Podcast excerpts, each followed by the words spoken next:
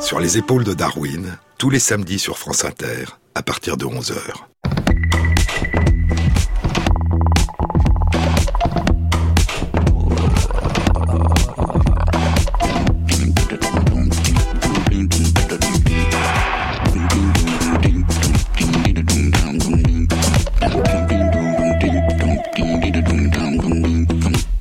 Bonjour à tous. Sur les épaules de Darwin, sur les épaules des géants. Se tenir sur les épaules des géants et voir plus loin, voir dans l'invisible, à travers l'espace et à travers le temps. Plonger notre regard dans le passé, nous ouvrir au monde et aux autres, aux souvenirs des jours anciens que nous n'avons pas connus. Son père est fleur de visage noir, sa mère est femme des filets. Il a 16 ans quand son père est assassiné devant lui. Il s'enfuit, se réfugie dans les montagnes, se cache, puis se bat durant dix ans, noue des alliances et reconquiert son royaume. Il participa à 30 batailles et plus en diverses régions, dit la chronique, et jamais il ne fut vaincu ou blessé, même en étant le premier au cœur de la bataille. Il tua douze rois, il conquit 44 royaumes et provinces. Son surnom était Yoyonsin, celui qui va à l'amble. Il fit construire, dit-on, 400 palais.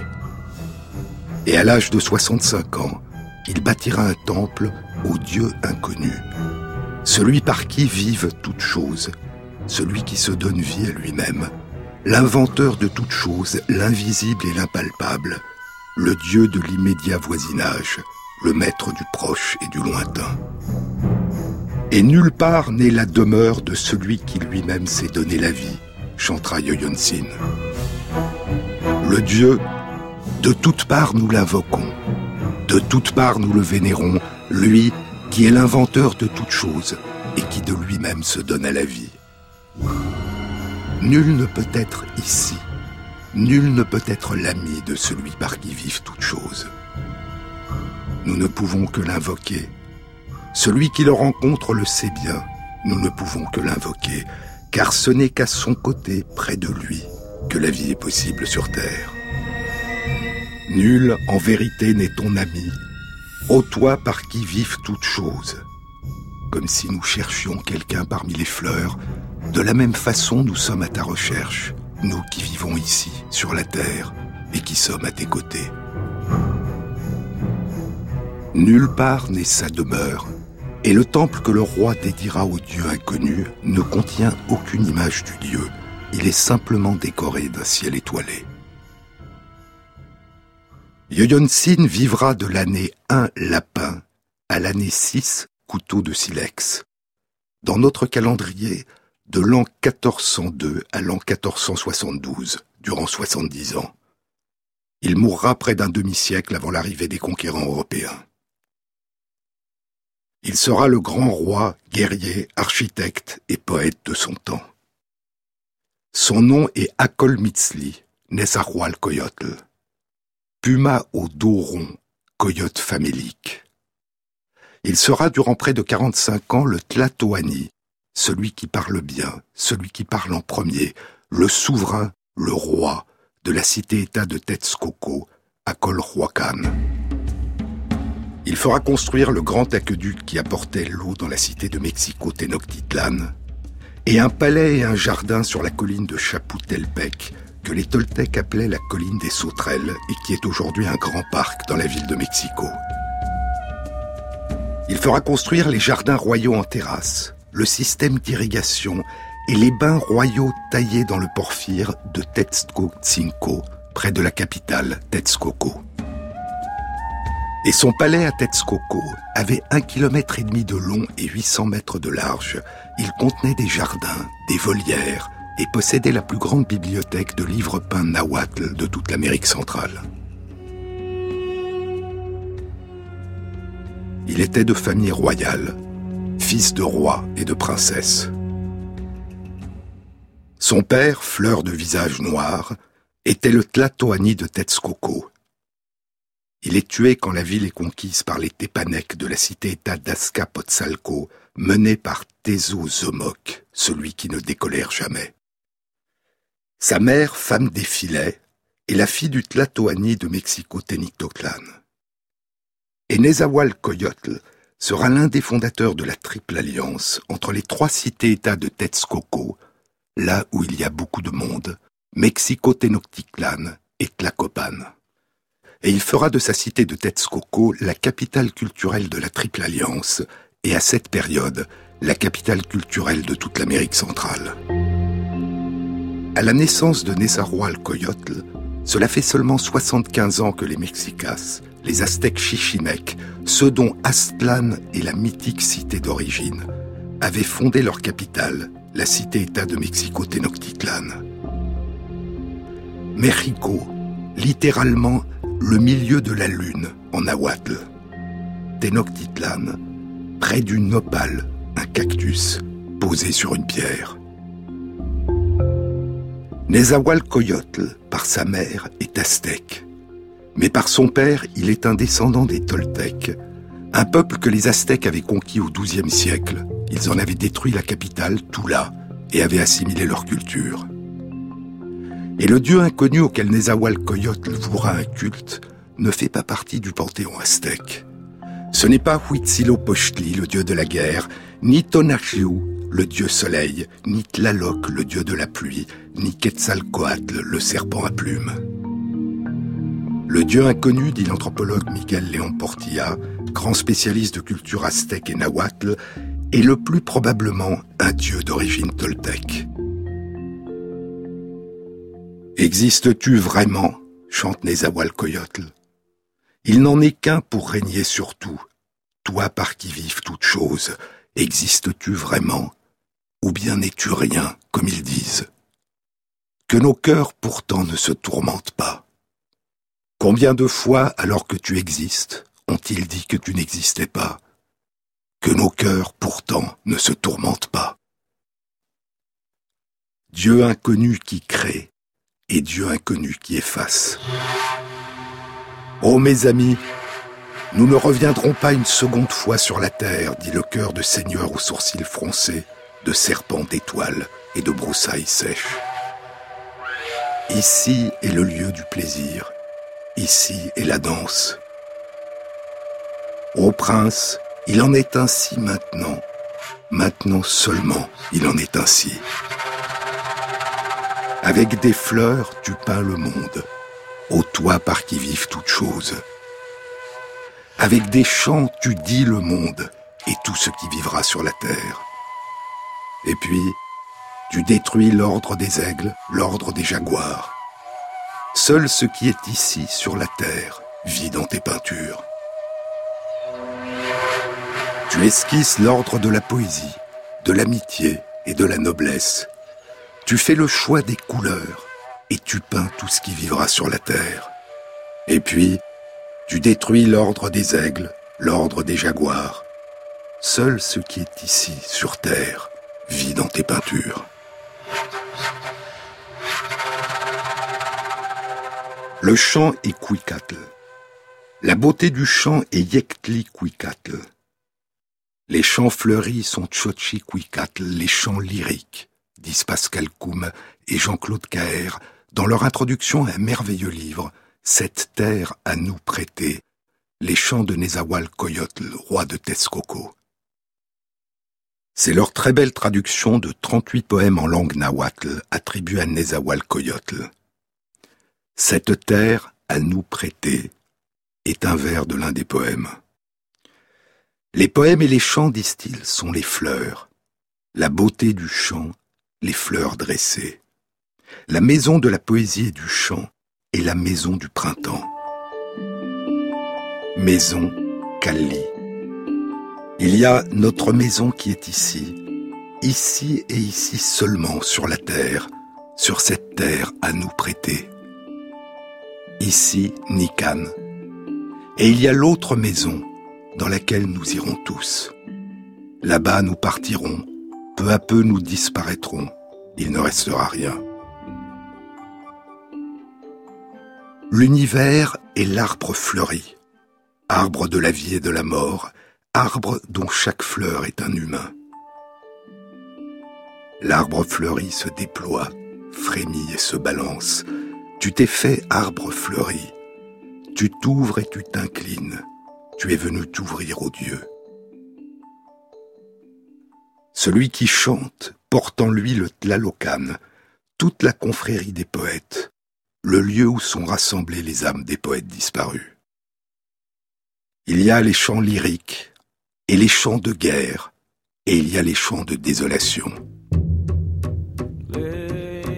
Le rythme, scandé par les tambours, les maracas et les gestes, était binaire ou ternaire, tam-tam, tam-tam, tam-tam-tam, tam-tam-tam. Et comme dans les nations d'Amérique du Nord, les chants étaient scandés par des exclamations, des cris qui répondaient aux tambourins, aux maracas et à la gestuelle du chanteur, danseur, poète. Voici la fin d'un poème présenté par Pascal Coum et Jean-Claude Caher avec les exclamations qui le ponctuent. Qui danse ici au son des tambours dans la maison du printemps? Je suis Yoyonsin, Aya, et mon cœur le sait bien. Owaya, Owaya. Dans son très beau livre Le rêve mexicain ou la pensée interrompue, Jean-Marie Leclésio a consacré au roi poète un court chapitre intitulé Nezahualcoyotl ou la fête de la parole. La poésie du monde, dit-il, ne nous montre pas sans doute poète plus contradictoire, plus mystérieux que celui-ci, pouvant exercer sur nous, qui lisons ces chants à un demi-millénaire de distance, une telle fascination, mêlant au bonheur d'une langue exaltée et vibrante le trouble de l'ambiguïté, l'impression d'un sens incertain, fugitif et parfois éblouissant, comme un reflet, comme un songe. Si malgré l'abîme du temps et de la destruction qui nous sépare aujourd'hui du grand Nézawal-Coyote, le coyote famélique, surnommé Yoyonsin, celui qui va à l'amble. Si malgré l'abîme du temps et de la destruction, nous pouvons lire ces chants, les entendre, comme s'ils venaient nous accompagner du rythme des tambours et des grelots, du chatoiement des plumes et des masques dans le parfum enivrant du copal. Si leur musique et leurs paroles peuvent encore nous émouvoir, c'est peut-être à cause de cette contradiction, de cette incertitude. Cette poésie fastueuse et incantatoire que les nobles issus des collèges Calmécac déclament dans la cour du roi, entourés de la solennité et de l'apparat des fêtes rituelles, grâce à Nezahualcoyotl, elle se charge pour nous d'une grâce nouvelle. Seule voix vivante de ce monde aboli par les conquérants espagnols, cette poésie est aussi celle d'un homme simple, qui nous dit avec force les choses les plus émouvantes et les plus vraies de la vie de tous les jours, la fragilité de l'amitié et de l'amour, le temps qui passe, l'insolente beauté de la jeunesse, son ardeur, son triomphe éphémère, et toujours ce monde voué à la mort et à la destruction, sous le regard du Dieu qui l'a créé. Revêt-toi des fleurs, des fleurs couleur de l'ara des lacs, brillantes comme le soleil des fleurs du corbeau par toi ici sur terre, seulement ici. Il en est ainsi pour un bref instant seulement. Les fleurs, pour un instant, nous les avons apprêtées. Déjà on les porte vers la demeure du Dieu, vers la demeure des morts. Ce que nous dit cette poésie, sans emphase, poursuit le Clésio, mais avec toute la splendeur symbolique de la langue nahuatl, dans ce rythme musical et allitératif qui en faisait le verbe le plus créatif et le plus mélodieux de l'Amérique centrale, résonne en nous avec la profondeur inquiétante d'une prophétie. Car tandis qu'il chante son hymne à la jeunesse et à l'amour, et qu'il nous fait entendre dans ses paroles le rythme de la fête indienne et sa puissance magique, Nezahualcoyotl est un homme jeune, le prince d'un peuple puissant et prospère, l'égal de Moctezuma Ilhuicamina, seigneur de Mexico Tenochtitlan, et de Totoqui Huatzin, seigneur de Tlacopan. Il est le chef des redoutables compagnies guerrières des aigles et des jaguars, le représentant des dieux sur la terre. Il est alors le plus célèbre et le plus aimé des poètes de l'aristocratie aztèque, celui qui invente véritablement l'élégie, comme le souligne José Luis Martinez dans sa belle biographie de Nezahualcóyotl, et celui qui crée la première littérature mexicaine en la détachant du mythe collectif et des hymnes purement religieux. Et pourtant, ce ne sont pas la gloire ni le triomphe qui nous émeuvent ici, mais plutôt le doute que l'on perçoit dans ces chants. Une inquiétude personnelle, une interrogation sur soi-même et sur le monde qui est le propre de la création littéraire. Ce qui nous touche et nous émeut encore aujourd'hui, dans cette poésie venue d'au-delà du temps, c'est le sentiment du doute qui trouble cet homme et cette civilisation et qui déjà les prépare à la mort qui s'approche. À peine cinquante ans après que ces chants furent prononcés, après que résonnaient ces fêtes et ces joutes oratoires où chacun s'affrontait au moyen de la poésie et des hymnes, tandis que les musiciens frappaient sur leurs tambours et soufflaient dans leurs buxins, et que les danseurs emplumés tournaient dans la cour du palais, la mort et la destruction sont venues de l'autre côté du monde. Moins de cinquante ans après que culminait cette civilisation, ces champs furent couverts par le silence angoissé de la conquête. Aujourd'hui, malgré le silence et le creux du temps, comme par miracle, nous pouvons entendre encore la voix de Nezahualcóyotl. Et dans sa voix, l'écho d'un art et d'une foi disparus, la rumeur d'une cérémonie d'essence et d'une fête de la parole.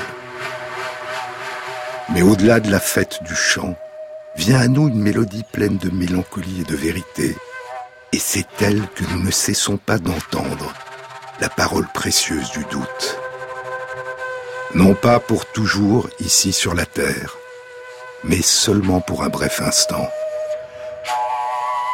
Même les jades se brisent, même les ors se fondent, même les plumes de Quetzal se cassent. Non, pas pour toujours ici sur terre, mais seulement pour un bref instant.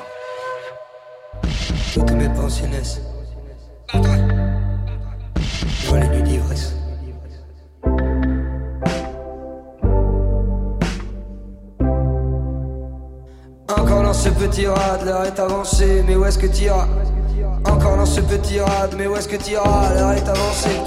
Ça y est, voilà, je suis rêve. Ça y est, voilà, ça y est, voilà, ça y est, voilà. Encore dans ce petit rad, l'heure est avancée, mais où est-ce que t'iras Dans ce petit rad, l'heure est avancée, mais où est-ce que t'iras Et ma hargne se dilue dans un océan de quiétude et de liquide. Toi que je vois dans la glace, dis-moi qui es-tu Dis-lui. Ça voilà, ça y est, voilà, ça y est, voilà, je suis raide. Ça y est, voilà, ça y est, voilà, ça y est, voilà, je suis raide. Ça y est, voilà, ça y est, voilà, ça y est, voilà, barre-toi. Votre mon boudeuse fut comme un baiser. Sur mes lèvres frileuses Et mon cœur empesé Cette nuit, oh cette nuit-là Où vous m'avez eu. Le rouge à ma honte S'y beaucoup mieux. À mon verre de vin Que drapeau français. Tous les amirals Ça dégénère Moi, faut pas cadencer.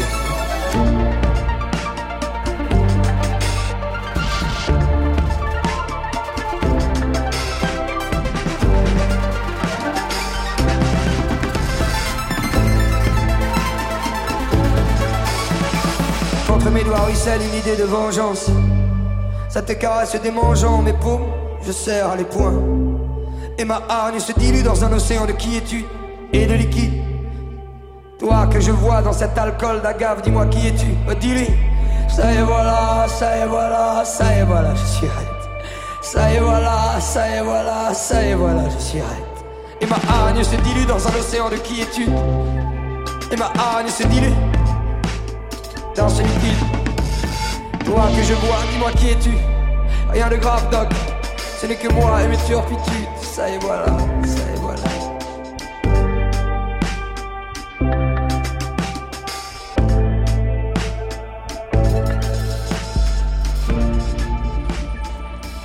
Sur les épaules de Darwin, France Inter, Jean-Claude Amezen.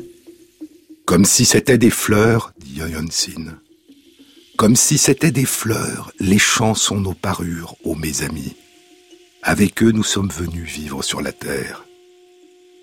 Nos chants sont vrais, nos fleurs sont vraies. Les champs sont beaux comme les turquoises, comme l'or, comme les larges plumes de l'oiseau quetzal. Ici, à jamais, les offrir avec des tambours. Nous faudra-t-il vraiment disparaître? Faudra-t-il mourir ici, sur la terre? Je suis celui qui chante, qu'il en soit ainsi. Qu'il en soit ainsi, que jamais ne s'épuisent tes richesses et tes fleurs, ô toi qui te donnes à la vie. Il nous faudra tout laisser là. Mon cœur est triste, coulent mes larmes. Une fois encore, revêtons nos parures. Que sait-on de là-bas, le lieu du mystère? Peut-on seulement y vivre? Il n'y aura pas de tristesse, il n'y aura pas de souvenir. Notre vraie maison est ici. C'est pourquoi nous y vivons. Parfois, dans cette mélancolie des poèmes de Nezahualcóyotl, s'insinue un doute, un espoir. Je suis ivre, je pleure et me tourmente. Je pense et me parle, et me dis en moi-même, et si la mort jamais ne venait? Et si j'étais sûr de ne jamais disparaître? Là où la mort n'existe pas, là où elle est réduite à merci, c'est là-bas que je m'en vais. Et si la mort jamais ne venait? Et si j'étais sûr de ne jamais disparaître? D'autres fois, les poèmes de Nezahualcóyotl expriment simplement le bonheur. Maintenant, mon cœur est dans la joie. J'écoute les chants, je vois les fleurs, puissent-elles ne jamais se faner sur terre? La joie. Se répandent, se répandent nos chants parmi les gemmes, parmi les ors. L'arbre fleuri se déploie, frémit et se balance. Il boit le miel, l'oiseau quetzal. Elle boit le miel, la calandre de l'aube. Tu t'es fait arbre fleuri. Tu t'ouvres et t'inclines. Tu es venu t'ouvrir au Dieu, tu es là devant sa face. Nous ne sommes que fleurs délicates. Ainsi demeure et ouvre-toi encore ici sur la terre. Tu frémis, tombent les fleurs, tu te balances, tu t'inclines et frémis au milieu des fleurs. Je suis dans la joie, moi le prince Nezahualcóyotl, mêlant gemmes et larges plumes de quetzal. Et je connais la face des jades, ce sont les princes. Je vois la face des aigles et des jaguars, je connais la face des gemmes, jades polies, gemmes fumantes. C'est votre cœur, votre parole. Alors, sois dans la joie, pars ton corps au prince Nezahualcóyotl et prends les fleurs de celui par qui nous vivons. Alors, sois dans la joie, pars ton corps au prince Nezahualcóyotl et sache-le, Nezahualcóyotl, là-bas est la maison de celui par qui vivent toutes choses. Lui seul anime la terre et le ciel. Là-bas, il est dans la joie et donne le bonheur. Là-bas, nous irons nous réjouir. La joie d'abord, puis vient dans la suite du poème la mélancolie, le regret de l'éphémère. Je le dis, moi, Nezahualcóyotl, est-ce vraiment vivre que de vivre ici sur la terre? Non pas pour toujours ici sur la terre, mais seulement pour un bref instant. Même les jades se brisent, même les ors se fondent, même les plumes de Quetzal se cassent. Non, pas pour toujours ici, sur la terre, mais seulement pour un bref instant. L'au-delà est nommé le pays des morts, le lieu du mystère, là où nous allons, là où l'on vit autrement, le rivage des neuf courants. Il y a un poème étrange de Nezahualcóyotl, un chant étrange, dans lequel il s'invoque lui-même, et dans lequel il dit être revenu du pays des morts dans lequel il semble se plaindre de son Dieu, le Dieu inconnu, le Dieu par qui vivent toutes choses, qui l'a fait partir dans le pays des morts, le lieu du mystère, là où nous allons, là où on vit autrement. Un poème où il semble être revenu de la mort et parler en connaissance de cause. Le poème commence ainsi. Ici sont nos tambours. Je fais danser l'aigle et le jaguar. Je cherche les chants qui sont notre bonheur. Ô mon prince, toi Nézawalcoyotl qui t'enfuis au pays des morts, là où l'on ne se rencontre plus. Moi, Nézawalcoyotl, comment ai-je pu aller et me perdre au pays des morts? Je t'abandonne, ô Dieu par qui vivent toutes choses, car tu m'as demandé d'aller et de me perdre au pays des morts. Comment continuera la terre d'Akol Huacan, la terre de Tetskoko quand donc disperseras-tu ton peuple? Je t'abandonne, ô Dieu par qui vivent toutes choses, car tu me demandes d'aller et de me perdre au pays des morts. Les chants seuls sont notre parure. Ici est la joie. Mais nul n'a sa demeure sur la terre. Il faudra le laisser, le parfum, le parfum des fleurs. Sur la terre, on ne vient pas une seconde fois. Moi qui chante, je pleure au souvenir de Nezawal Coyotl. Seuls résonnent les tambours, que la danse soit.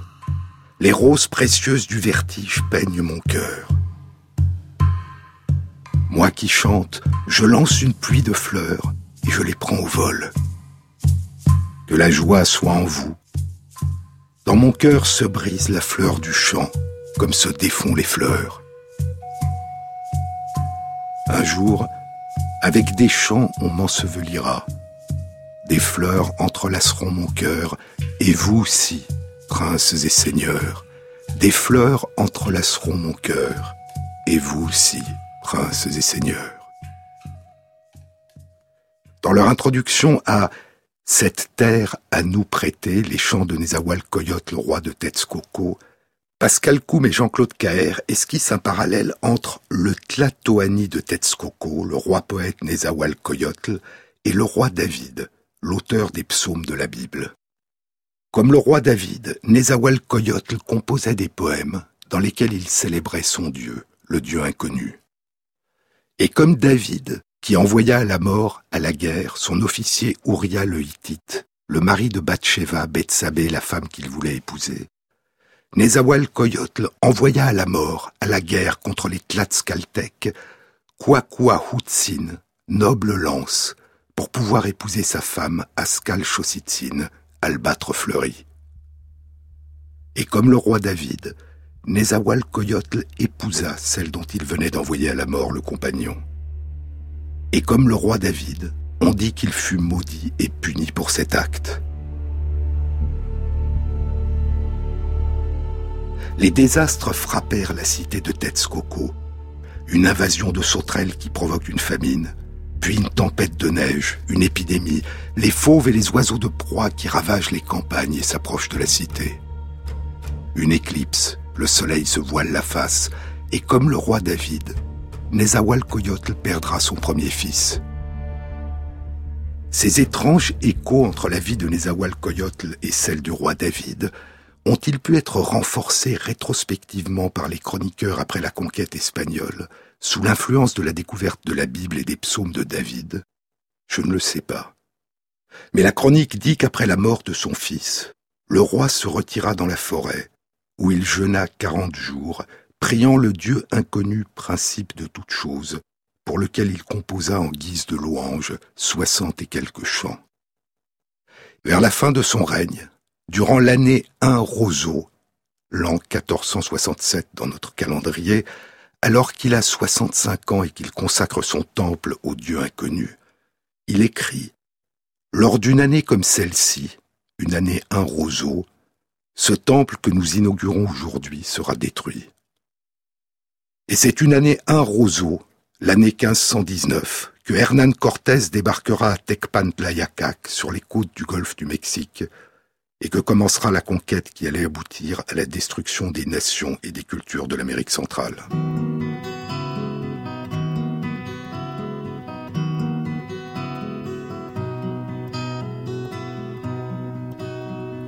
Yesterday, a child came out to one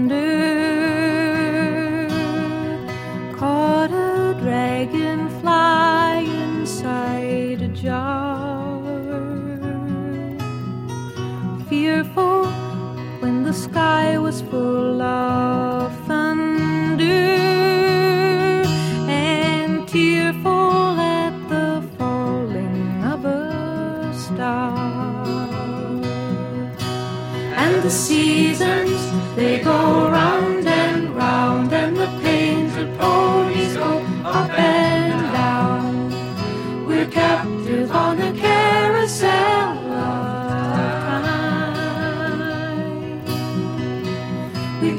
can't we can only look behind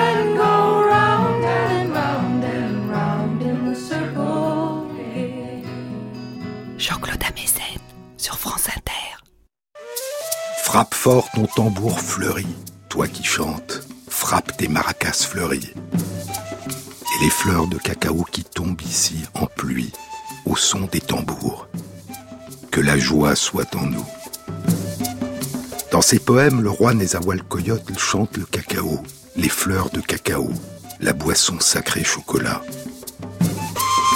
Prends dans tes mains le cacao, bois les fleurs de cacao, que vienne la danse, que vienne le chant. Effeuille les roses, les feuilles de cacao, ô toi qui chantes dans la maison du plaisir. Fleurs odorantes, fleurs de cacao, d'elles j'ai l'ardent désir. Fleurs odorantes, fleurs de cacao, répandues, mêlées, sont écloses dans nos mains. Entrelacées, tressées les fleurs odorantes, les fleurs de cacao. Et encore, je bois le cacao et se met grand de joie. Mon cœur est heureux, mon cœur est satisfait. Ainsi je pleure, ainsi je chante. Dans l'intérieur de ma maison passe ma vie. J'ai bu des fleurs de cacao et de maïs. En langue nahuatl, cacao se disait cacahuatl et arbre se disait huitl. Arbre à cacao, cacaoyer, se disait cacao arbre, c'est-à-dire cacahoua huitl. Et ce nom désignait les cacaoyers domestiqués de la variété criollo, qui était cultivée dans les terres basses et humides de l'Amérique centrale. Le cacaoyer est cultivé dans des régions chaudes et humides, aux températures annuelles moyennes égales ou supérieures à 25 degrés, et à une altitude inférieure à 500 mètres au-dessus du niveau de la mer. Au Mexique aujourd'hui, dit l'anthropologue Luis Paradis, on plante le cacao au début de la saison des pluies, dans un endroit ombragé. Au bout de 15 à 20 jours, les arbres commencent à pousser. Il faut attendre de 6 à 8 mois avant de transplanter les jeunes arbres dans un endroit où ils seront protégés de la lumière directe du soleil, généralement dans une plantation d'arbres de taille plus élevée. Les Mexicains appellent et appelaient ces arbres Cacao Anantli, la mère du cacao. Le cacaoyer commence à fleurir au bout de trois ou quatre ans. Il donne alors des fleurs tout au long de l'année, pendant vingt ans. Le fruit, la cabosse, met 4 à 5 mois à atteindre sa taille maximale, puis encore un mois à mûrir. Les fleurs sont fécondées et produisent des cabosses durant toute l'année, mais la récolte était traditionnellement faite deux fois par an, en juin et en décembre. Les cabosses contiennent chacune de 30 à 40 graines, les fèves de cacao, chaque fève étant entourée d'une pulpe blanche. Et les cabosses ne s'ouvrent pas spontanément, elles ne libèrent pas spontanément leurs graines. En ce qui concerne les cacaoyers domestiqués, ce sont les humains qui ouvrent les cabosses. Et en ce qui concerne les cacaoyers sauvages, ce sont des animaux, des écureuils et des singes, qui les ouvrent, non pas pour en prélever les fèves, qui nous sont précieuses mais qu'ils trouvent trop amères, mais pour en consommer la pulpe sucrée. Et c'est probablement la délicieuse pulpe sucrée qui a initialement attiré nos ancêtres vers les cacaoyers. Les fèves de cacao, à partir desquelles on produisait la précieuse boisson, le chocolat, et qui était aussi utilisée comme monnaie. Une heureuse monnaie, avait dit en 1530 le chroniqueur milanais Pietro Martire d'Angiera, Pierre Martyr, une heureuse monnaie, car c'est une monnaie qui pousse dans les arbres les fèves de cacao étaient nommées du même nom que la boisson chocolat, cacahuatl, l'eau de cacao. C'était la boisson des nobles, des soldats et des pochteco, les marchands qui organisaient les expéditions au long cours qui allaient chercher le cacao dans les plantations de criollo des basses terres, chaudes et humides. Le chocolat était non seulement une boisson sacrée, chargée de significations symboliques, c'était aussi une boisson chère, fabriquée avec de la monnaie. Chez les Aztèques, les nobles buvaient le chocolat dans des coupes faites à partir du fruit séché de la plante calebasse, des coupes dont le nom en langue nahuatl était chicali, dont l'intérieur et l'extérieur étaient décorés de peintures. Un noble, dit Bartolomé de las Casas dans son Histoire des Indes, un noble buvait dans ses coupes comme si elles étaient en or ou en argent. Et les Espagnols, pour désigner ces récipients dans lesquels ils buvaient le chocolat chaud, transformèrent le mot chicali en chicara. Le bon chocolat, dit Sahagún, se nomme tlaquetzali, chose précieuse. Et la femme qui vend la chose précieuse la prépare de la façon suivante, lui disent les sages qui l'interrogent, lui répétant en insistant pour qu'il comprenne bien. Elle broie les fèves de cacao, elle les écrase, les brise, les pulvérise, elle les choisit, les sélectionne, les sépare, elle les mouille, les trempe dans l'eau, les macère. Elle ajoute de l'eau avec parcimonie, avec modération. Elle l'aère, le filtre, les goutte. Elle le verse et reverse, elle l'aère. Elle lui fait produire de la mousse. Elle retire la mousse, elle l'épaissit, elle la sèche, puis elle verse de l'eau dessus, puis elle remue. La production de gruées de cacao, les éclats de fèves de cacao torréfiées dont on fait le chocolat noir, impliquaient et impliquent toujours quatre grandes étapes successives, disent Sophie et Michael Coe. La fermentation, le séchage, la torréfaction et le vannage. La durée de la fermentation variait en fonction de la variété de cacaoyer de 1 à 3 jours pour les fèves de cacao criollo et de 3 à 5 jours pour les fèves de cacao forastero. Durant cette étape de fermentation, à la température de 45 à 50 degrés Celsius, la pulpe qui adhérait aux fèves devient liquide et s'écoule. Et la fève commence à germer, ce qui est un des éléments qui diminue l'amertume des fèves et participe au goût du chocolat. Puis les fèves sont séchées au soleil pendant une à deux semaines. Puis elles sont grillées, torréfiées, durant une à deux heures à une température d'environ 100 degrés Celsius. Les fèves prennent alors une couleur plus brune, deviennent plus friables et leur amertume diminue encore. Puis un vannage permet d'ôter la fine peau qui entoure les fèves. Alors les gruées, les éclats de fèves de cacao sont broyés en poudre. La moitié du poids des fèves, une fois qu'on a fini de les préparer, est du gras, qu'on appelle le beurre de cacao. On peut le séparer en faisant bouillir les fèves. Et en 1828, le chimiste hollandais Coenraad Johannes van Houten déposera un brevet qui décrit une méthode industrielle qui permet de façon mécanique, à l'aide d'une presse hydraulique, de séparer l'essentiel du gras du gruet. Et on pouvait ainsi séparer la poudre de cacao, qui sera ensuite liquéfiée pour produire du chocolat, et le beurre de cacao.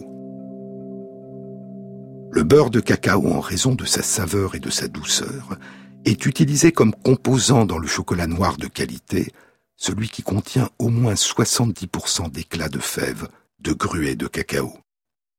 Le beurre de cacao est aussi utilisé dans les produits cosmétiques et pharmaceutiques, et ce qu'on appelle le chocolat blanc est uniquement fait de beurre de cacao.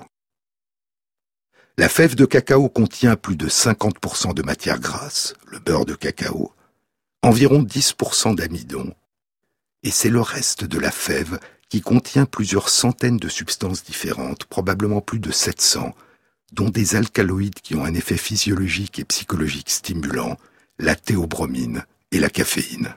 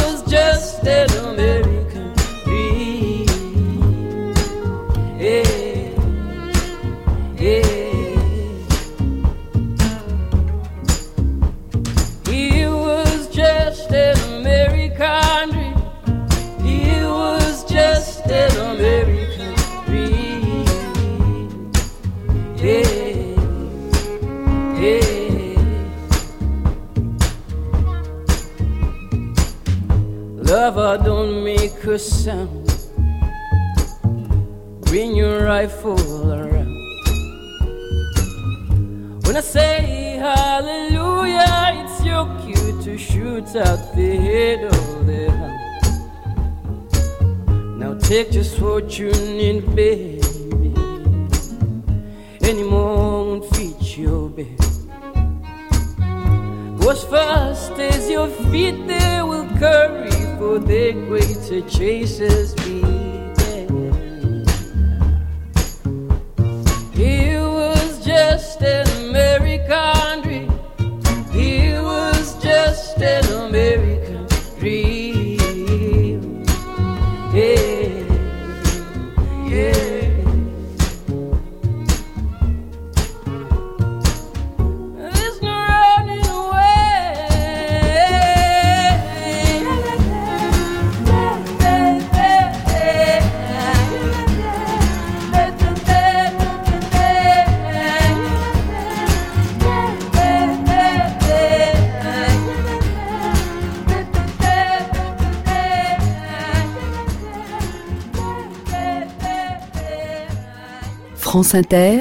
Sur les épaules de Darwin, Jean-Claude Amezen.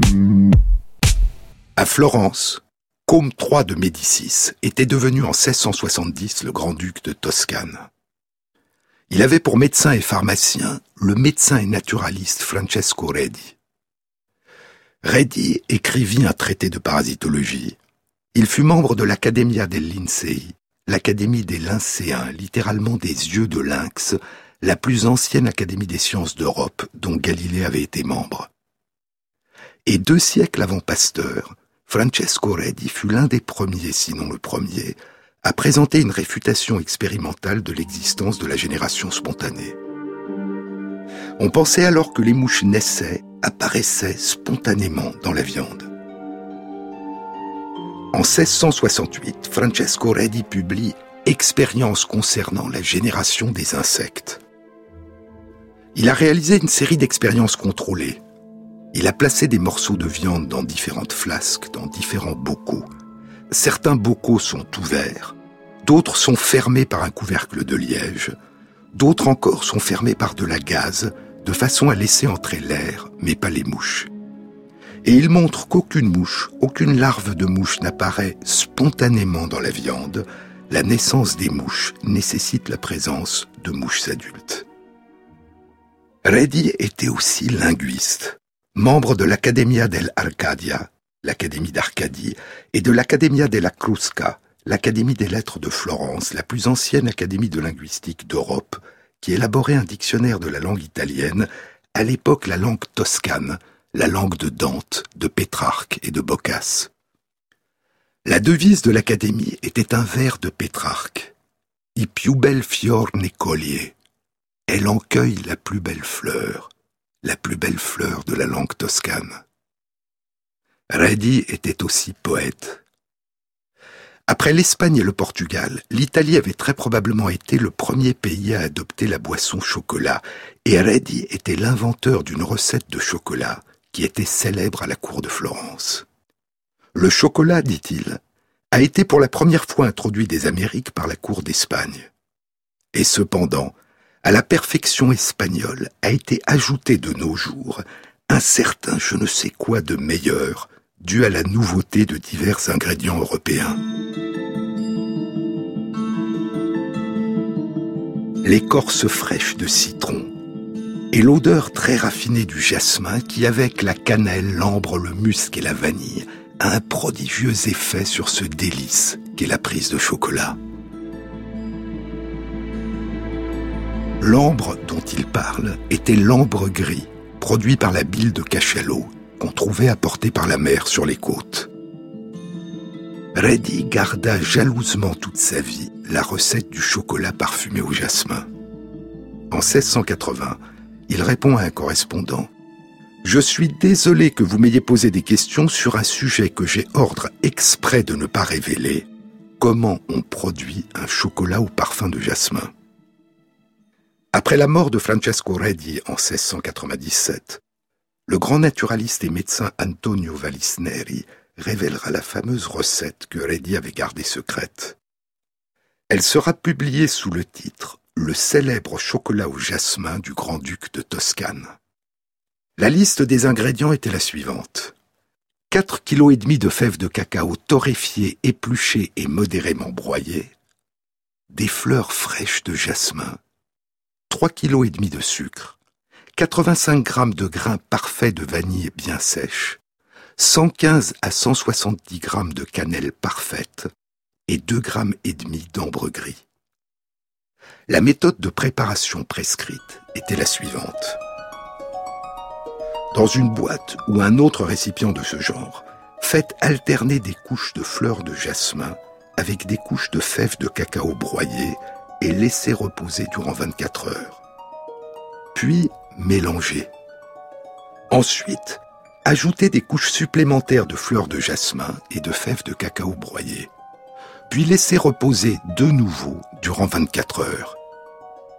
Ceci doit être fait 10 à 12 fois de suite, de telle sorte que le cacao soit entièrement imprégné du parfum de jasmin puis ajoutez les ingrédients restants au mélange de cacao et de jasmin et broyez-les sur un métaté modérément chaud. Si le métaté est trop chaud, le parfum risque de se perdre. Le métaté du nahuatl metlatl, encore appelé pierre d'Espagne, était une meule en pierre, en général rectangulaire, légèrement concave, légèrement creuse à l'intérieur, une petite table de pierre avec des pieds que les Aztèques et les Mayas utilisaient pour préparer le chocolat. Les fèves de cacao fermentées, séchées et torréfiées étaient broyées sur le métaté à l'aide d'une mano, une petite pierre polie tenue à la main. Aujourd'hui encore, la huitième génération des producteurs artisanaux de chocolat de la fabrique Pietro Romanengo fu Stefano continue depuis 1780, dans la ville de Gênes en Italie, à écraser les fèves de cacao et les autres ingrédients sur des tables de granit, des métatés, comme l'avaient fait durant des millénaires les Aztèques et les Mayas. Et depuis 1814, les productions artisanales de la fabrique Pietro Romanengo fu Stefano sont vendues et peuvent être consommées sur place dans sa boutique, sa confetteria, située dans le centre historique de Gênes, sur la Piazza Sosilia. Il reste les métatés de pierre et les manots de pierre polie, les fèves d'un fruit et le chocolat. Il reste des objets, un mode de fabrication artisanale devenu précieux, et une boisson ou un mets savoureux. Et que reste-t-il d'autre? Le silence est immense, terrifiant, dit Jean-Marie Leclésio. C'est dans le rêve mexicain où la pensée interrompue. Ce silence engloutit le monde indien entre 1492 et 1550. Il le réduit au néant. Ces cultures indigènes, vivantes, diversifiées, héritières de savoirs et de mythes aussi anciens que l'histoire de l'homme, en l'espace d'une génération sont condamnées et réduites à une poussière, à une cendre. Comment comprendre cela? Pour effectuer une telle destruction, il a fallu le pouvoir de l'Europe tout entière, dont les conquérants ne sont que les instruments. Parce qu'il s'est laissé entraîner par sa propre violence, l'homme d'Occident doit réinventer tout ce qui faisait la beauté et l'harmonie des civilisations qu'il a détruites. Dernier survivant d'un des plus grands désastres de l'humanité, les peuples indiens réfugiés dans les montagnes, dans les déserts ou cachés dans la profondeur des forêts continuent à nous donner l'image d'une fidélité absolue aux principes de liberté, de solidarité et de rêve des anciennes civilisations préhispaniques. Ils continuent d'être les gardiens de notre mère, la Terre, les observateurs des lois de la nature et du cycle du temps. Il est impossible que nous ne recevions pas aujourd'hui leur vie, leur regard comme au fond de nous-mêmes, comme si tout pouvait maintenant recommencer. Dans le Codex de Florence, l'autre nom de l'histoire générale des choses de la Nouvelle-Espagne collectée par le moine franciscain Bernardino de Sahagún. Dans le Codex de Florence, poursuit le Clésio, l'admirable somme laissée en testament par le peuple mexicain, n'est-ce pas cet impossible espoir qui parvient jusqu'à nous? Une autre fois, dit le Codex, une autre fois, il en sera ainsi. Une autre fois, les choses seront ainsi en un autre temps, en un autre lieu. Ce qui se faisait il y a longtemps et qui maintenant ne se fait plus, une autre fois se fera, une autre fois sera ainsi, comme cela fut en des temps très lointains. Ceux qui vivent aujourd'hui, une autre fois vivront, une autre fois seront. Une annonce. La prochaine rencontre transdisciplinaire du Centre d'études du vivant dans la série des battements du temps aura lieu à Paris le mardi 11 décembre de 19h à 21h. Elle aura pour thème Biodiversité, un autre regard sur le monde et sera animée par Christophe Aubel, directeur général de l'Agence française pour la biodiversité et praticien de la biodiversité. Christophe Aubel est en particulier l'un des auteurs de Humanité et biodiversité, manifeste pour une nouvelle alliance. Vous trouverez tous les renseignements concernant cette rencontre sur la page de Sur les épaules de Darwin sur le site franceinter.fr.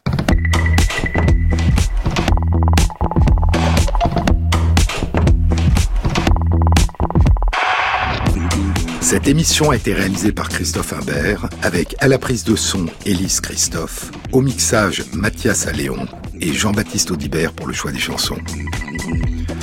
Et merci à Christophe Magère qui intègre sur la page de l'émission les références aux articles scientifiques et aux livres dont je vous ai parlé. Bon week-end à tous, à samedi prochain.